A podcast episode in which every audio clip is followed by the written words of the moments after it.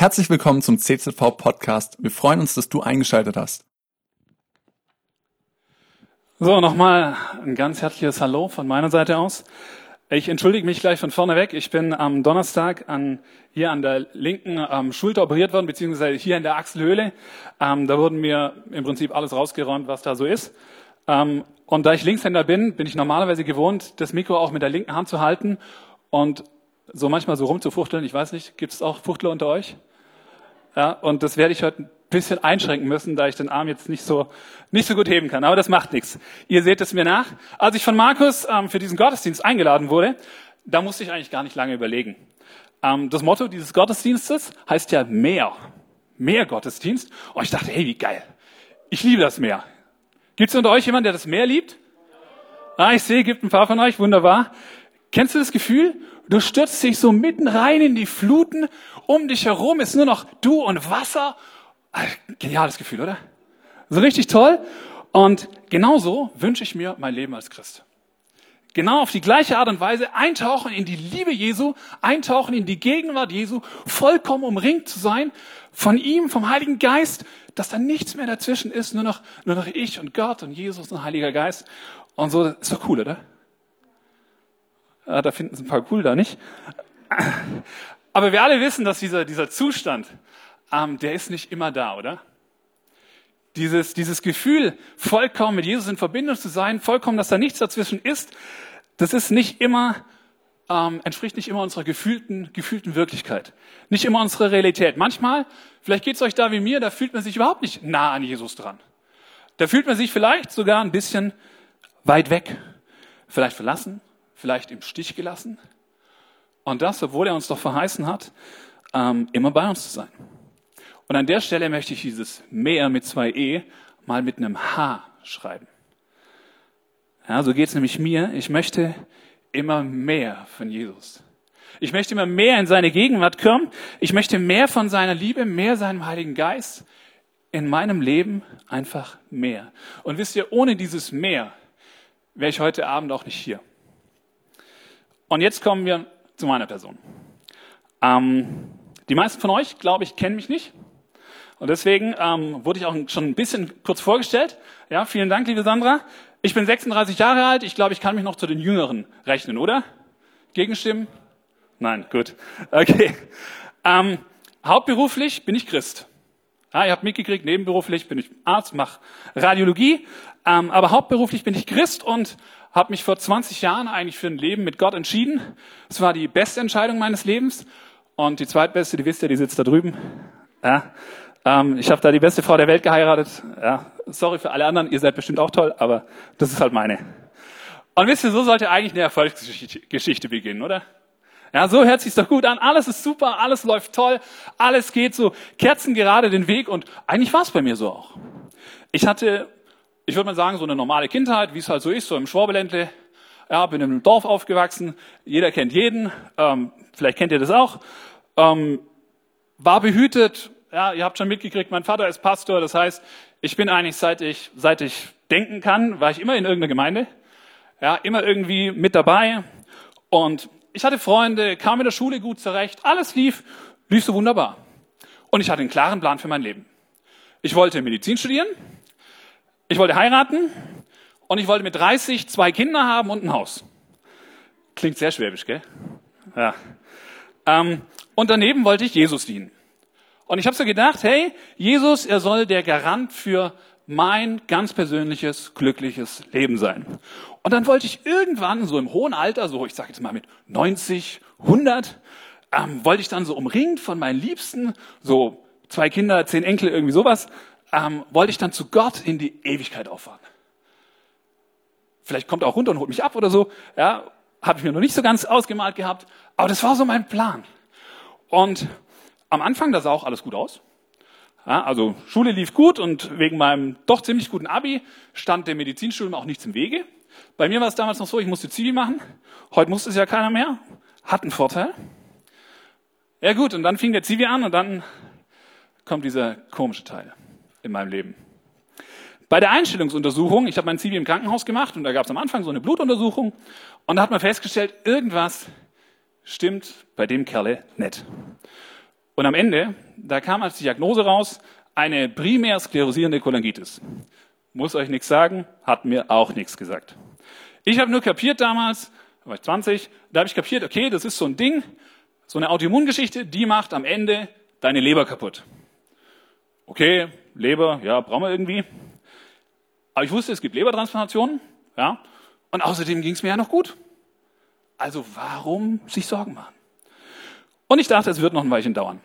Wir haben das damals als Familie, haben wir das Gott übergeben und haben gedacht, hey, Gott, der wird es schon richten. Oder Gott kann das, oder? Kann das Gott? Ja, ihr seid noch ein bisschen müde. Und das schon noch am Abend. Unglaublich. Ähm, ich habe mir eigentlich keine großen Sorgen gemacht. Ja, dann fing mein Studium an und plötzlich, da wurde meine Erkrankung in jedem Semester einmal behandelt. Ich wusste nicht, dass meine Erkrankung so eine besondere Erkrankung ist. Ähm, das, die Quintessenz der Professoren war eigentlich immer die gleiche. Es ist eine seltene Erkrankung, die ist absolut scheiße und wen es erwischt, erwischt, ist ein armes Schwein. Und ihr könnt euch vorstellen, ich saß da drin, habe das immer gehört und dachte, äh, cool, toll. Wie wird das wohl? So ganz wohl habe ich mich dabei nicht gefühlt. Ich fand, mir ging es zwar gut, aber wie lange noch? Ende 2011, da war dann mein Studium zu Ende. Ähm, und im Januar 2012 habe ich meine erste Stelle als Assistenzarzt angetreten. Und plötzlich, wisst ihr, da ging alles sehr schnell. Auf einmal hat sich mein Bauch mit Wasser gefüllt und ich, ich war eigentlich schon immer so schlank wie jetzt. Ja, und auf einmal hatte ich so eine Kugel. Ja, da waren so sechs, sieben Liter Wasser im Bauch. Kann ich sagen, war nicht angenehm. Und jetzt war mir klar, okay, die schöne Zeit ist vorbei.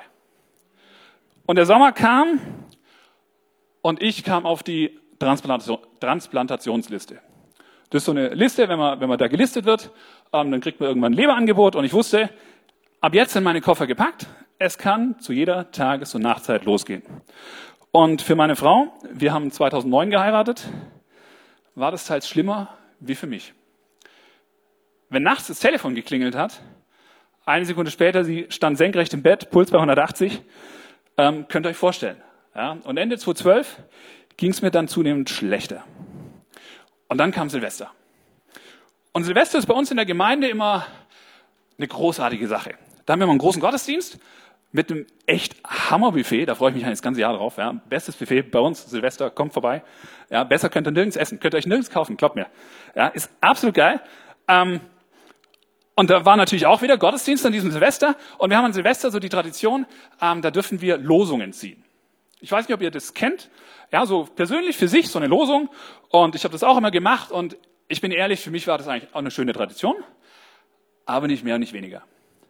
Aber an dem Abend war alles anders. Ich habe nämlich einen Spruch gezogen aus Jeremia 30, Vers 17. Ich erzähle euch auch, was da drin steht. Da heißt es nämlich, aber dich will ich wieder gesund machen und deine Wunden heilen, spricht der Herr. Könnt ihr euch das vorstellen? In der Situation, mir ging es zu dem Zeitpunkt schon richtig schlecht und dann kommt das. Es hat mich getroffen bis ins Mark. Ich habe gedacht, hey Gott, wie geil, Hammer, was für eine Zusage, was für ein Trost in dieser Zeit. Und für mich war klar, Gott, er ist bei mir. Und er, wie auch immer, aber er wird das Ding schon schaukeln. Und voller Mut und voller Zuversicht bin ich ähm, damals im März dann noch transplantiert worden. Wir haben nicht auf ein Spenderorgan gewartet, ging nicht mehr, mir ging es zu schlecht. Ähm, mein Vater war der Spender, das heißt, ich habe einen Teil von seiner Leber bekommen. Und die Transplantation hat eigentlich sehr gut geklappt. Nach drei Wochen war ich wieder so relativ der Alte, war absolut wieder fit. Und auch mein Vater war wieder schnell fit. Ähm, und ich dachte, hey, das ist die Heilung, die Gott für mich vorgesehen hat. Ja? Weil ich wusste, wenn alles gut geht, hey, mit so einer Leber kannst du 30 Jahre locker. Und ich dachte, genial. Diese Transplantation, meine erste, die war begleitet von ganz, ganz viel Gebet. Unsere Gemeinde, die hat sich zusammengetan, in Gebetslisten organisiert. Es war echt der Hammer. Wisst ihr, dafür ist Gemeinde auch da um Freud und auch Leid miteinander zu teilen. Und bis dahin war es eigentlich immer so gewesen, ich war aktiv in der Gemeindearbeit und habe der Gemeinde gedient. Und in dem Fall war es die Gemeinde, die mir gedient hat. Und zwar wirklich eigentlich jeder. Und es war wirklich für mich ein, ein Riesenzeugnis zu sehen, wie man sich auf seine Geschwister verlassen kann. Auch in solchen Situationen. Es war praktisch gelebte Nächstenliebe meiner Gemeinde. Deswegen kann ich euch einen Mut machen, hey, seid Teil einer Gemeinde. Toll, wenn ihr Teil dieser Gemeinde seid. Ja, gebt euch rein. Gemeinde, Gemeinschaft ist wichtig. Man braucht sie. Ohne geht's nicht. Denn ich glaube, nur so kann man sich gegenseitig stützen, unterstützen und dann nochmal tragen, wenn es sein muss. Okay, aber bereits ähm, drei Monate später war klar, irgendwas stimmt trotzdem nicht. Und ich musste wieder operiert werden, es kam zu Komplikationen und es war klar, okay, das mit der Leber hat nicht funktioniert. Hat nicht geklappt, ging nicht, ich wurde wieder gelistet. Alles auf Anfang. Und für mich war das ein großer Schock, weil ich meine, ich bin Arzt, ja, ich wusste, was mir bevorsteht. Ich hatte es noch im Gedächtnis, diese Schmerzen, den Juckreiz, ähm, die Schwäche und alles nochmal. Ihr erinnert euch, Jeremia 30, Vers 17, dich aber will ich wieder gesund machen. Und ich habe gedacht, Gott, habe ich dich falsch verstanden? Habe ich nicht richtig zugehört? Und ich weiß nicht, wie oft ich ähm, zu dieser Zeit auf meine Knie gesunken bin, wie oft ich habe für mich beten lassen, wie oft ich mich habe salben lassen, wie oft ich die Ältesten gerufen habe nach biblischem Vorbild. Und ich habe gesagt, Gott, du tust doch Wunder. Tut Gott Wunder? Amen. Aber ich habe gefragt, wo ist meines? Hast du es mir nicht verheißen? Habe ich dich missverstanden? Dich aber will ich wieder gesund machen. Ich bin ehrlich, ich habe Gott nicht verstanden. Ja? Ich konnte mir irgendwie keinen Rahmen drauf machen. Und ich war stellenweise auch wütend und enttäuscht. Was ich wollte, wusste ich. Ich wollte wieder gesund sein. Ja, ich denke, das kann man ganz gut nachvollziehen. Aber wollte Gott das auch? Warum macht er es denn nicht? Er kann doch, oder? Und dann kamen Fragen, die sich vielleicht der ein oder andere von euch auch schon gestellt hat. Bin ich nicht gut genug? Glaube ich nicht stark genug? Bin ich nicht Christ genug? An der Stelle muss man auch ein bisschen ehrlich zu sich selber sein. Und da war mir klar, okay, ich bin nicht der perfekte Christ. Ja, es läuft nicht immer alles so, ähm, ich sage es mal nach Christi im Vorbild, wie ich das gerne hätte. Ja, manchmal macht man Fehler. Manchmal liegt man daneben. Aber wisst ihr, Gott hat mir relativ schnell klar gemacht, dass das nicht mein Problem war. Aus irgendeinem Grund hat er meinen Leidensweg zugelassen. Und ich habe damals gespürt, wie mich, der, wie mich der, der Gegenspieler Gottes, wie er mich immer wieder versucht hat, aufzustacheln. Hey, was willst du mit so einem Gott, der dich so krank werden lässt? Er könnte es doch verhindern. Andere sind doch auch nicht so krank. Vielleicht ist Gott doch nicht so gut, wie du das dir gedacht hast. Und zu diesem Zeitpunkt hatte ich schon sehr, sehr viele Jahre Gemeindearbeit gemacht. Ja, allein schon auch durch meinen Vater, der Pastor ist und ich dadurch immer fester Bestandteil der Gemeinde. Und wisst ihr, ich habe da ganz, ganz viele Menschen kommen und gehen sehen. Und ich habe sehr viele erlebt, die in Lebenskrisen gefallen sind, und sich dann aus Enttäuschung über Gott, von Gott zurückgezogen hatten. Aber ich hatte noch keinen einzigen gesehen, dem das irgendwas gebracht hätte. Und deswegen wollte ich es anders machen. Ich habe da oft mit Gott geredet und habe ihm gesagt, was ich fühle und was ich denke. Und das waren manchmal vielleicht nicht ganz so faire Worte. Ich habe ihm gesagt, Gott, ich verstehe dich nicht. Keine Ahnung, warum du das zulässt. Ich weiß es nicht. Ich verstehe die Verheißung nicht, die du mir gegeben hast, und ich denke, du hast sie mir doch gegeben. Und ich weiß auch nicht, wie weit meine eigene Kraft, wie weit sie reicht. Aber ich will nicht, dass der Teufel gewinnt. Ich möchte es nicht. Ich möchte es nicht in meinem Leben. Denn mein Leben, es soll dir gehören. Das war mir innerlich irgendwie wichtig. Und deswegen habe ich ihm gesagt, ich will nicht von dir weg, sondern ich will eigentlich näher zu dir hin. Ich bin wie wir es auch in der Bibel lesen, ich bin bereit, den Lauf zu laufen, ich bin bereit, den Kampf zu kämpfen, aber mir war auch klar, hey, ich brauche dazu dich. Ohne dich geht's nicht. Ich will, habe ich zu ihm gesagt, ich will, dass du mich trägst, wo ich nicht mehr kann. Und es war so der, der Moment in meinem Leben, wo ich gemerkt habe, ähm, ich selbst bin eigentlich eine, eine relativ stabile Persönlichkeit, die eigentlich nicht so schnell umhaut. Aber da habe ich gemerkt, das war, da war ich an der Grenze. Ja, da wusste ich, jetzt, jetzt fehlt nicht mehr viel. Und ich habe gesagt, hey, ich will, dass du mich trägst, wo ich nicht mehr kann. ich will deine Kraft spüren. Egal, was du in meinem Leben zulässt, versprich mir, dass du mir und meiner Familie immer die Kraft gibst, es zu ertragen. Wir können unser Wort lesen. Und was lesen wir darin? Gott, du hast gesagt, ich bin in den Schwachen mächtig. Und bislang wusste ich, war ich selber stark genug, ohne Gott zu gehen. Aber jetzt will ich, dass du mir beweist, dass dein Wort gilt, auch heute noch. Und glaub mir, Gott ist groß, oder? Amen. Wisst ihr, Gott ist wirklich groß und er verträgt Ehrlichkeit. Er verträgt es, wenn du zu ihm ehrlich bist. Wenn du zu ihm kommst und ihm sagst, wie es in dir aussieht. Weißt du, er weiß sowieso, wie es in dir aussieht. Aber sag es ihm. Sag es ihm, wie es da drin aussieht. Ganz, ganz ehrlich. Ja, und wenn das manchmal Worte sind, die man vielleicht in der Öffentlichkeit nicht sagen würde, das ist egal. Gott ist dein Freund und er will auch diese Worte hören. Wir brauchen Gott nichts vorzumachen. Wir können mit ihm ehrlich reden. Und wir dürfen auch ehrlich zu uns selbst sein. Und in meinem Fall gehörte die Erkenntnis dazu, dass ich bislang eigentlich aus eigener Kraft gegangen bin. Dass ich bislang eigentlich in meiner eigenen Stärke vorwärts gekommen bin und ohne die Kraft Gottes ausgekommen bin. Und ich glaube, dass wir Christen in Deutschland es meistens so tun. Dass wir meistens in Wirklichkeit ohne Gottes Kraft laufen, sondern eigentlich aus eigener Kraft. Weil, sind wir mal ehrlich, wenn es uns gut geht, kommen wir eigentlich auch ohne Gott zurecht.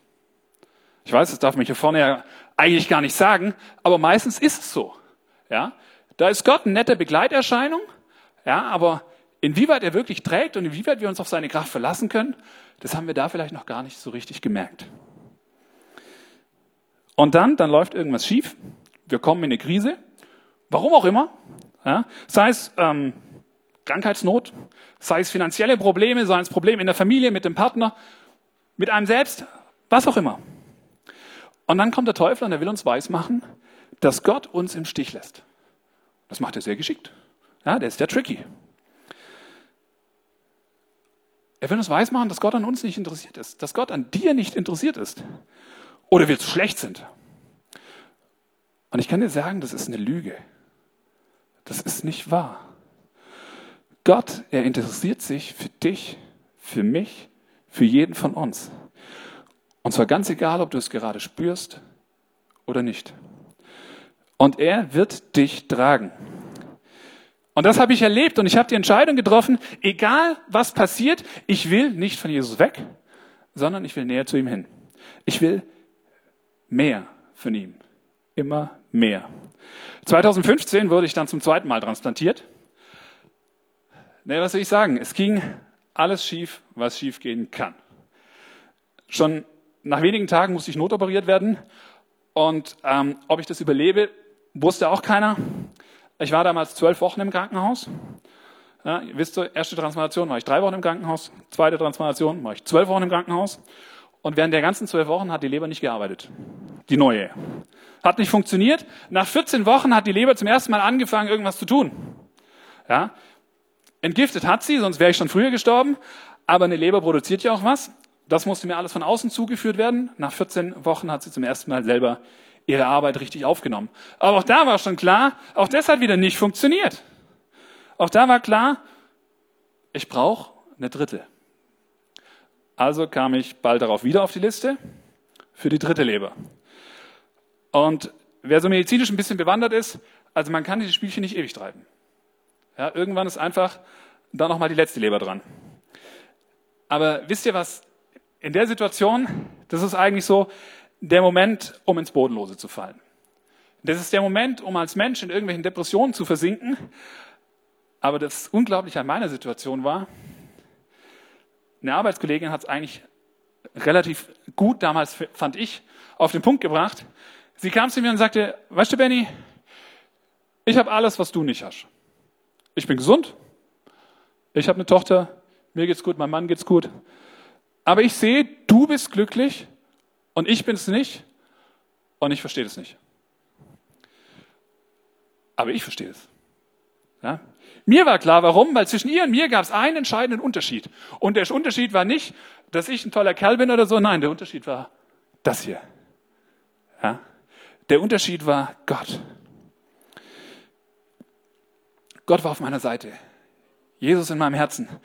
Und das macht den Unterschied. Gesundheitlich ging es mir total beschissen.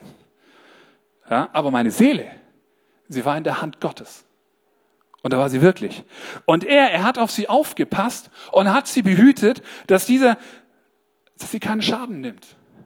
Das hätte ich selber gar nicht tun können. Ja, meine Kraft war da schon lange, schon lange vorbei.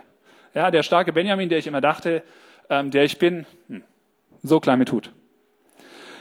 Aber Gott, Gott war da. Und ich war glücklich, muss ich echt sagen, obwohl ich also auf dem Papier eigentlich gar keinen Grund dazu gehabt hatte. Und so durfte ich auch an meinem Arbeitsplatz so ein, ein kleines Zeugnis sein für meine Arbeitskollegen. Ähm, und meine Kollegen, die haben sich oft gefragt, wie ich das eigentlich mache. Ihr müsst euch vorstellen, jeden Tag kommen Patienten zu mir und klagen mir ihr Leid. Und dann kommt oft, also als Arzt muss man sich dann oft den Spruch anhören, ähm, ja, aber Herr Doktor, ich weiß, Sie sind jung und gesund, Sie können das nicht nachvollziehen. Und meine Arbeitskollegen saßen neben dran und die wussten ganz genau, ich bin erheblich kränker wie der Patient, der mir das gerade erzählt.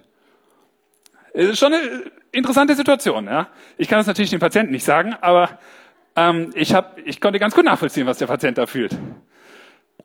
Naja, und dann kam das Jahr 2018. Und ich muss aus, ihr merkt, ich, ich mache Sprünge, ich muss aus Zeitgründen einfach vieles weglassen. Ja, aber bis 2018, da dachte ich, ich habe eigentlich schon ziemlich viel erlebt. Und ich dachte, arg viel schlimmer kann es eigentlich nicht kommen. Ja, Benny, du hast ja schon alles durchgemacht. Ähm, das kann eigentlich nur noch nach oben gehen. Ja, da habe ich mich echt gewaltig geirrt. Ich weiß nicht, wie oft allein ich in diesem Jahr 2018, ähm, wie, wie oft Gott da seine Hand über mich gehalten hat und über mein Leben gehalten hat. Als ich wegen einer Magenspiegelung im Krankenhaus war, ist mir im Krankenhaus ähm, eine innere Arterie geplatzt. Und zwar eine recht große.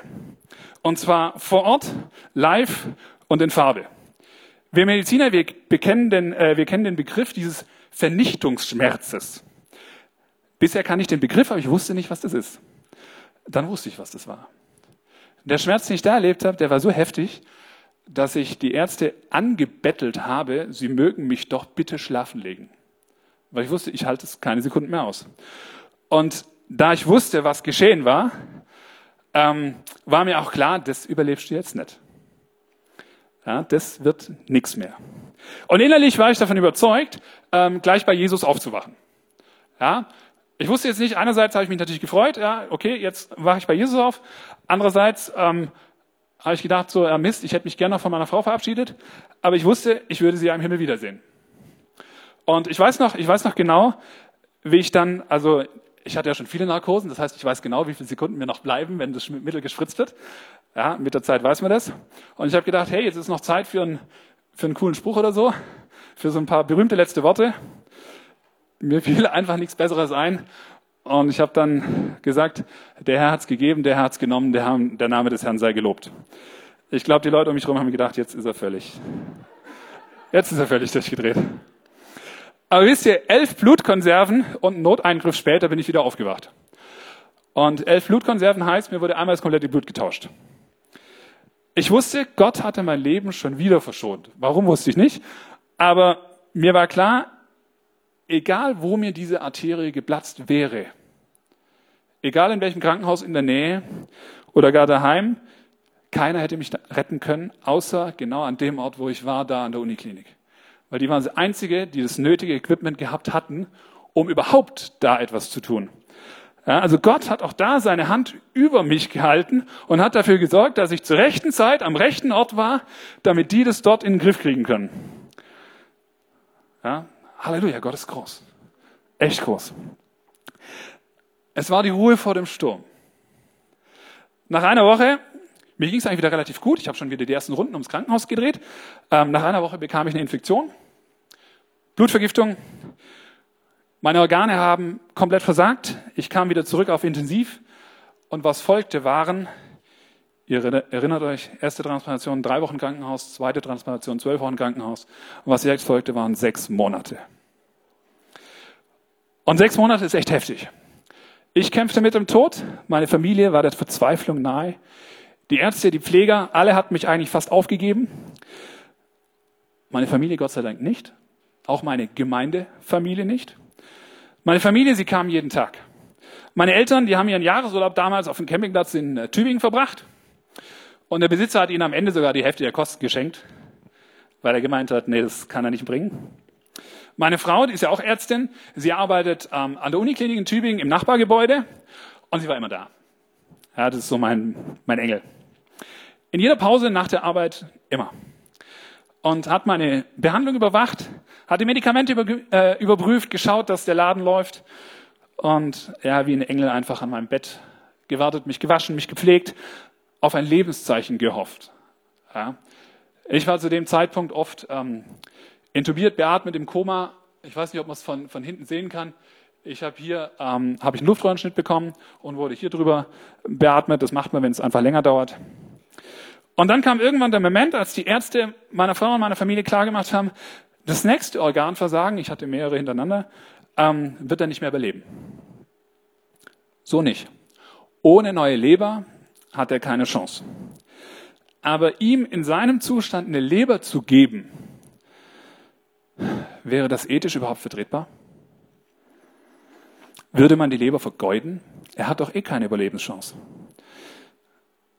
Aber Gott tut Wunder. Amen. Und ich wurde tatsächlich auf Transplantabel gesetzt und zweieinhalb Tage später kam das Leberangebot.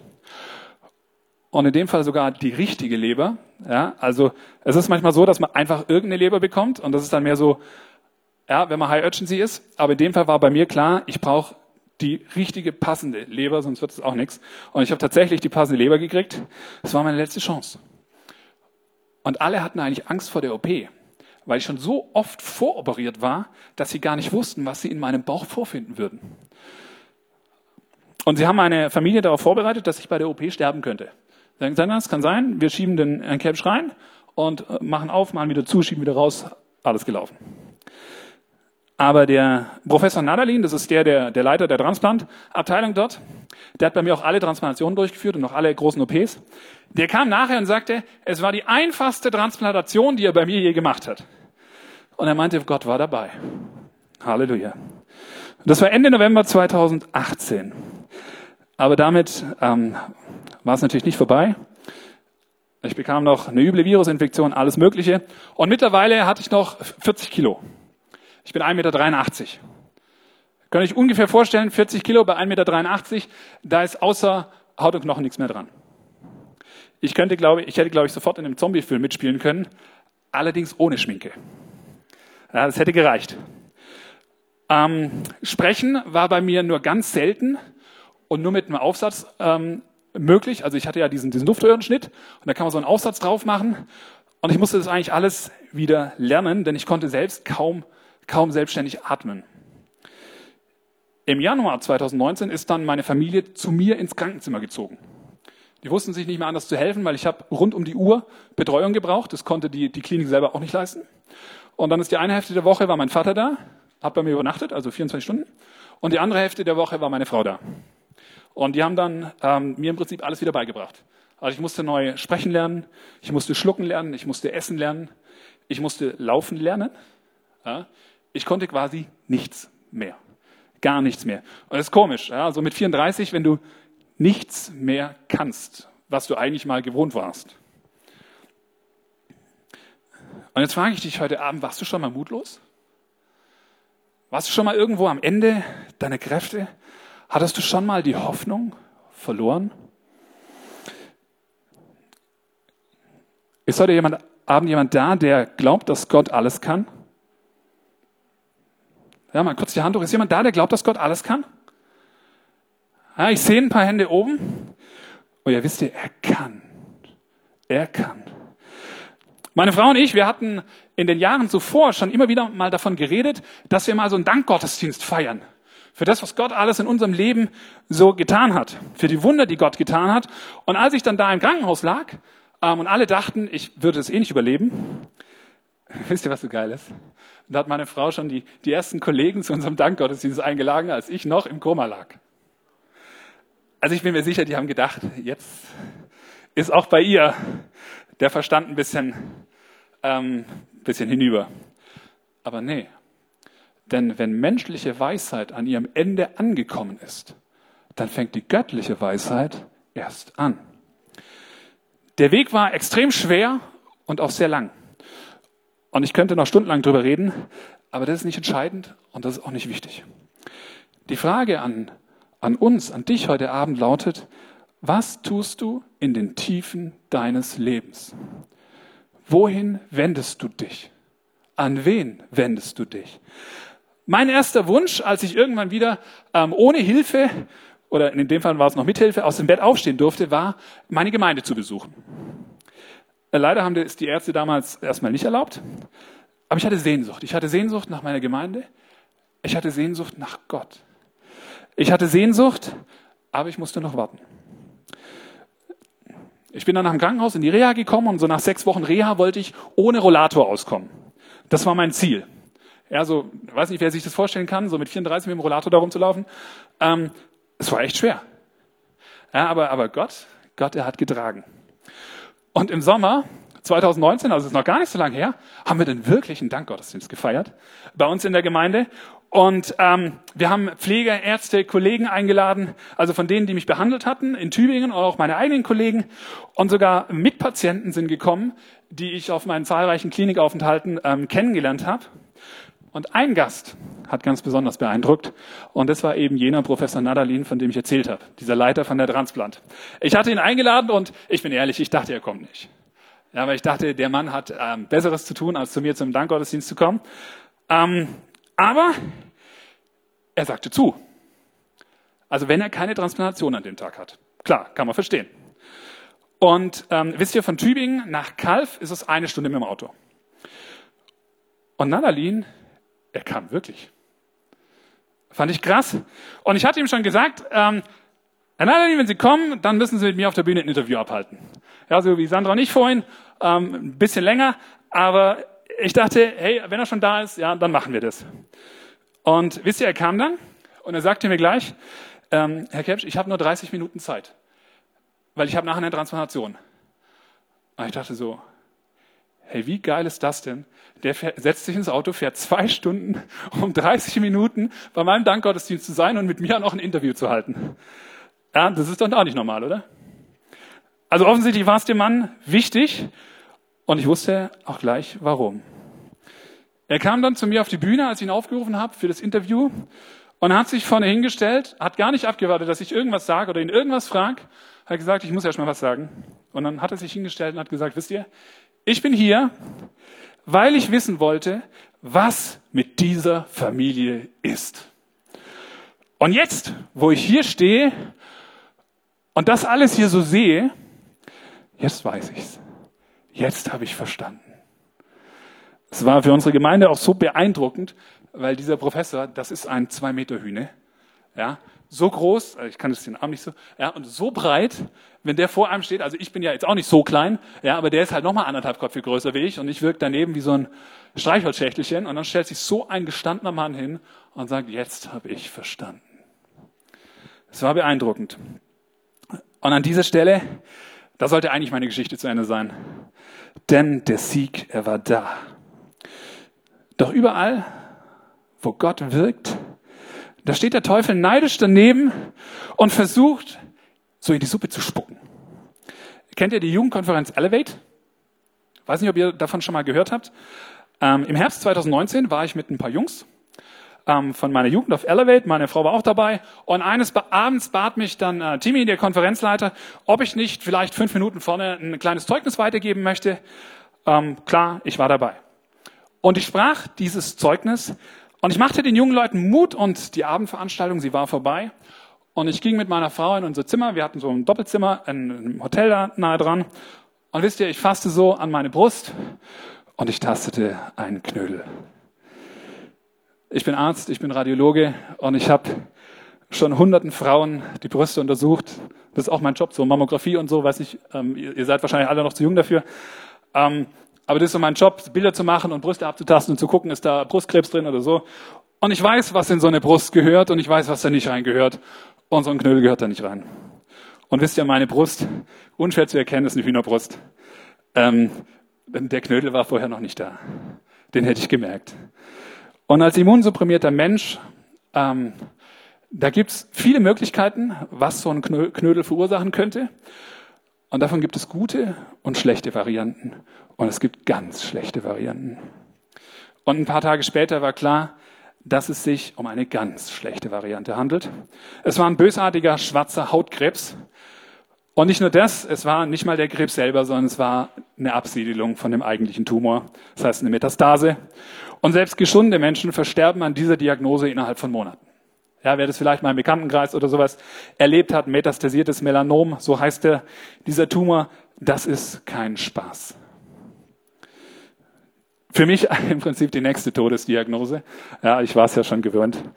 Ähm, aber die war in dem Fall so schlimm, dass mehrfach nachuntersucht wurde, um wirklich sicher zu gehen, ähm, dass es sich auch wirklich um diesen Tumor handelt. Denn die Konsequenzen sind verheerend. Und bereits in derselben Woche wurde mir dieser Tumor dann auch, oder diese, diese Metastase, wurde mir dann auch entfernt. Den Tumor selber hat man nicht gefunden. Wir haben die Chemotherapie angefangen für ein Jahr. Wer schon mal eine Chemo hatte oder schon mal jemand kennt, der eine hatte, das ist auch kein Spaß. Das hat auch durchaus eine Nebenwirkung. Und spätestens hier muss man sich doch fragen, ob es jetzt nicht ein Grund ist zum Verzweifeln. Und wisst ihr, menschlich gesehen sicherlich. Aber mit Gott an deiner Seite, hm. Auch hier kommt natürlich die Frage, die ich mir selber auch gestellt habe, warum lässt Gott das zu? Ja, ich meine, reicht die Geschichte nicht schon aus für ein ganzes Dorf? Ähm, und wisst ihr, was meine Antwort ist? Ich weiß es nicht. Ich weiß es nicht, warum Gott es zulässt. Aber ich weiß eins. Ich weiß, dass mein Leben seit langer Zeit in Gottes Hand steht. Und wenn er mich zu sich holen will und wird, dann wird er das auch tun. Und dann werde ich auch soweit sein. Davon bin ich überzeugt. Aber bis dahin habe ich ihm versprochen, an ihm festzuhalten. Und meine einzige Bitte war, dass er mir und den meinen die Kraft gibt, alles zu überstehen, was kommen mag. Ich bin bei euch alle Tage bis an der Weltende. Das ist das, was wir Christen überall und ständig predigen. Und genau das habe ich erfahren. Gott ist bei mir. Meine eigene Kraft, die ist schon vor vielen Jahren zu Ende gewesen. Und heute Heute darf ich aus der Kraft Gottes leben. Und wisst ihr, was das Tolle ist? Auf diese Kraft kannst du dich wirklich verlassen. Ja? Er ist in den Schwachen mächtig. Das steht nicht nur in irgendeinem alten Buch, das vor 2000 Jahren geschrieben wurde, sondern diese Worte sind immer noch heute wahr. Ich habe es erlebt und ich erlebe es täglich, wie Gott mich trägt, wie er meine Familie trägt, durch alle Widrigkeiten hindurch. Egal wie schlimm sie sind. Und meine einzige Aufgabe darin ist, nicht vor ihm davonzulaufen, sondern näher zu ihm hin. Und an der Stelle soll meine Geschichte auch Ermutigung sein für jeden. Wenn es in deinem Leben schlecht läuft, ja, ich kenne euch jetzt nicht, ich weiß nicht, mit mit was du vielleicht auch beladen bist, ja, was du vielleicht innerlich auch ein Päckchen mit dir rumträgst, ob es dir gerade gut geht oder ob es dir gerade schlecht geht, ob du vielleicht gerade auch in einer Krise steckst oder kurz vor einer stehst, ob dein Leben schlecht läuft, ich habe keine Ahnung, aber ich kann dir sagen, steck deinen Kopf nicht in den Sand. Glaube nicht in Märchen und Lügen, die dir der Teufel versucht aufzutischen. Wende dich nicht von Gott ab, sondern tu genau das Gegenteil. Wende dich Gott zu. Such jeden Tag mehr die Verbindung zu Jesus Christus und du wirst feststellen, dass er das Fundament ist, das wirklich trägt. Das wirklich trägt. Er ist die Kraftquelle in deinem Leben und er möchte sie auch sein. Und wisst ihr, Gott ist nicht abhängig von irgendwelchen äußeren Umständen. Und mit ihm bist du es auch nicht. Und wenn Stürme in deinem Leben toben, aber Jesus bei dir im Boot sitzt, hey, dann kannst du dich getrost zurücklegen denn du wirst nicht untergehen. Wisst ihr, das kann manchmal schmerzhaft sein, das kann manchmal richtig schaukeln und es kann dir Todesangst einjagen, aber du wirst nicht untergehen. Das haben damals die Jünger auf dem See Genezareth erlebt, das erlebe ich immer wieder und das darfst du auch erleben, jeden Tag. Suche die Verbindung zu Jesus immer und immer wieder. Bring deine Not vor ihn. Er wird sie mit dir und auch für dich tragen. Glaubst du, dass Gott Situationen verändern kann? Glaubst du, dass Gott auch Krankheiten heilen kann? Ja, glaubst du das? Er kann und er tut es. Immer und immer wieder. Wisst ihr, ihr habt jetzt gehört, dass er mich schon mehrfach eigentlich vom Tode errettet hat. Und ja, es gibt Rückschläge. Sandra hat es vorhin erwähnt gehabt ähm, in, der, in der Einladung, ich bin am Donnerstag operiert worden. Hier an der, an der Achselhöhle, weil man neue Metastasen gefunden hat von diesem schwarzen Hautkrebs. Und ich dachte eigentlich nicht, dass ich heute Abend hier sein kann. Und ich habe am Freitag, also vorgestern, habe ich da im Krankenhaus meine Andacht gemacht, habe ähm, Lobpreis gemacht, hatte meinen PC dabei und habe gesagt, Herr, das ist ähm, dein Ding. Ja, wenn du willst, dass ich am Sonntag in Kreilsheim da sein darf, dann musst du mich irgendwie aus dem Krankenhaus da wieder rausholen. Und ich mache meine Andacht zu Ende. Eine halbe Stunde später geht die Tür auf, Ärztin streckt den Kopf ran. Ah, Herr Kelch, was ich Ihnen noch sagen wollte, Sie dürfen morgen nach Hause. da habe ich gedacht, was? Okay. Und dann habe ich ähm, Markus ähm, die E-Mail geschickt und habe gesagt, Markus, ich kann kommen. Wenn du noch willst, bin da. Ja, das ist das Gott. Das ist einfach Gott, der das macht. Und so darf ich heute hier sein. Und ihr seht, mein Leben ist immer noch geprägt von viel Krankheitsnot. Und ich habe keine Ahnung, was morgen sein wird. Ich weiß es nicht. Ja, ich weiß, man sieht es mir vielleicht auf den ersten Blick nicht an. Das ist auch gut so. Ähm, aber jeder Tag ist für mich ein Geschenk. Ich weiß abends eigentlich noch nicht, in welcher Verfassung ich morgens aufwache. Das weiß ich dann am, am anderen Morgen. Und das ist jeden Tag anders und es gibt gute und weniger gute Tage und ich weiß nicht, was morgen sein wird. Aber eines weiß ich genau und das dürft auch du, äh, darfst auch du wissen. Jesus wird morgen immer noch an unserer Seite sein. An deiner Seite, an meiner Seite. Und genau das ist es, was mich glücklich macht. Genau das ist es, was mich jeden Morgen aufstehen lässt. Und das ist es, was wir Menschen doch am meisten wollen, oder? Glücklich sein. Und wie geht das? Ich habe nur eine Antwort. Gott macht es möglich. Und genau das ist es, was ich dir heute Abend wünsche. Egal in welcher Situation du bist, egal ob es dir gut geht oder weniger gut, ob du krank bist, ob du Probleme in der Arbeit hast oder wo auch immer der, der Schuh drückt. Wenn du das Gefühl hast, dass dir diese innere Glückseligkeit abhanden gekommen ist, dann stell dir nur diese eine Frage. Hast du Jesus in deinem Boot? Mach nicht den Fehler, den so viele begehen, kehre ihm nicht den Rücken zu, sondern mach genau das Gegenteil. Wir haben heute Abend mehr Gottesdienst. Schreib dieses Meer mit einem E und einem H und komm mehr in seine Gegenwart. Will einfach immer mehr von ihm. Und wenn der Teufel, was auch immer er labert, er labert viel, wenn der Tag lang ist und der Tag ist manchmal sehr lang. Und er versucht uns von Jesus wegzulocken und hat viele Argumente und manche davon hören sich sehr logisch an, aber sie sind es nicht. Wisst ihr, das einzige feste Fundament, das kann nur dein Gott sein. Und das ist die Erfahrung meines Lebens. Ich stehe heute hier durch die Gnade meines, durch die Gnade unseres Herrn. Mein Körper ist schwach, meine Beine, sie spüren den Boden nicht. Die Hälfte meiner Organe funktioniert eigentlich nur durch Medikamente und ich weiß nicht, was morgen sein wird, aber eines weiß ich, auf meinen Gott ist Verlass. Er lässt dich, mich, uns niemals im Stich. Cool, dass du dir unsere Predigt angehört hast. Wir hoffen, sie hat dir geholfen und wir wollen dich ermutigen, auch während der Woche Teil einer Kleingruppe zu werden. Schreib uns einfach eine E-Mail an podcast.czv-kreuzheim.de oder komm einfach am Sonntag in unseren Gottesdienst. Folge uns außerdem auf Facebook oder Instagram für alle weiteren Infos. Wir freuen uns auf dich.